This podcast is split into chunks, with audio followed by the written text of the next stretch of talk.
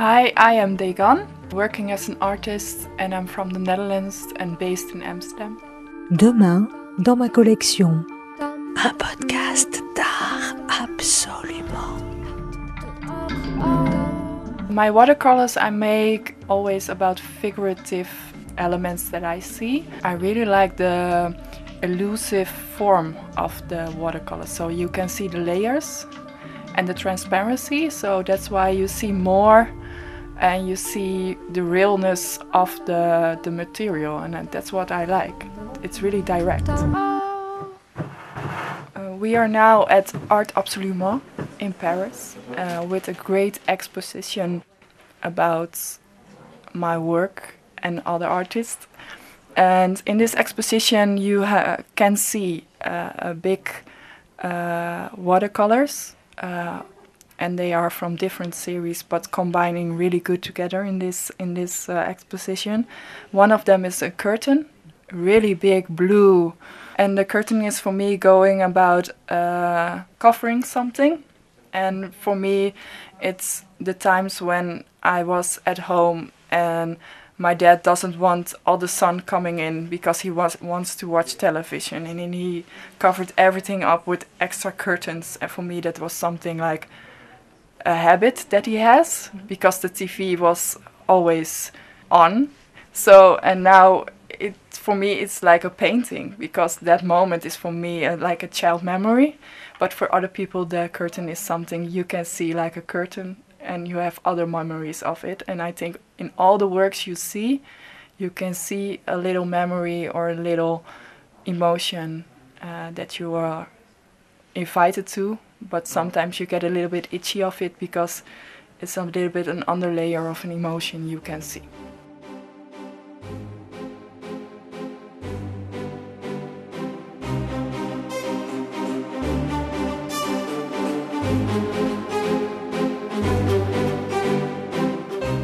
There are a lot of uh, uh, portraits in my work, so faces, and I like to make uh, portraits because I, I like to see the emotions behind the person.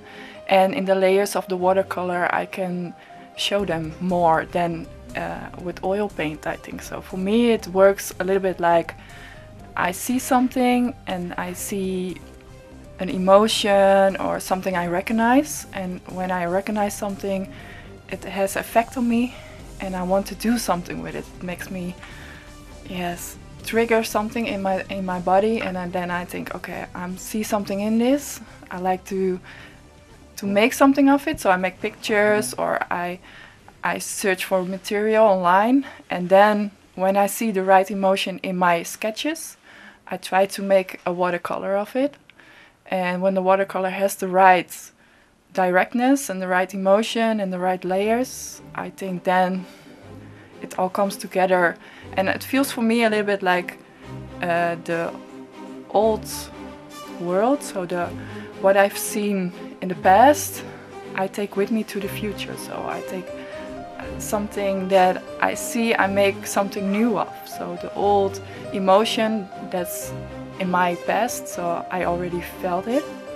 I make a new emotion from it that every everybody can invite is invited to that emotion. So everybody recognizes something in that emotion. I think so. Uh, I have made a series about uh, family, so that's very close to me.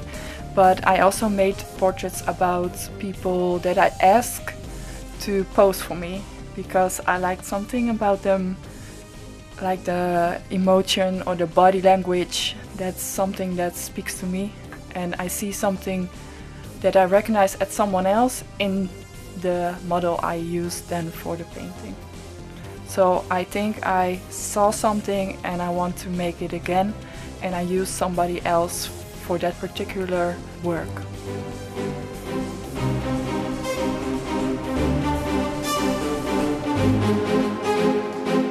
Uh, you see some faces, uh, black ink portraits.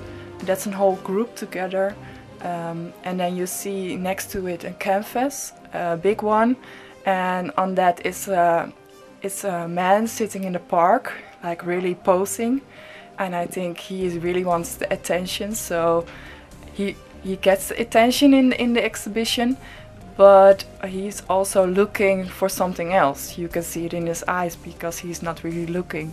He's looking for a way out, I think so, if I can describe it. And the last one, and the last but not least, is the really big one with lights. And how can I explain it? They are waves and they light up. Uh, like you see the endlessness of waves. You can stare at it and it get a little bit yeah like ease with yourself you get like the rest turns into you and then that's a little bit of that work and you can see it but you can also turn it off and you then see a white canvas so you can turn it off turn it on if you want to sometimes we want something and sometimes we don't and that we can choose and that's all in that uh, installation. Demain, dans ma collection, un podcast d'art absolument. People that inspire me or artists that inspire me are um, uh, in the last series. Um, I really have to get used to myself sometimes. Um, uh, I think I look more to other artists that are more direct. So Francis Bacon with the colors, it's really an artist for me that makes color combination that I really love the the directness and they are combining uh, colors together that for me are like yes that's that's working and I cannot say why but it speaks on the on the canvas and that's what I really like and uh, to the forms I really like uh, flatten the the background so really easy background and more in the in the central position. So in the central position, I think more of Egon Schiele, and he is really direct to make everything about the person you see on the canvas. So I think for me, Egon works with that series also. But I combine different big artists for me, and I I love to watch them and see in their books and go to museums and then smell see everything and then work with it and then make it.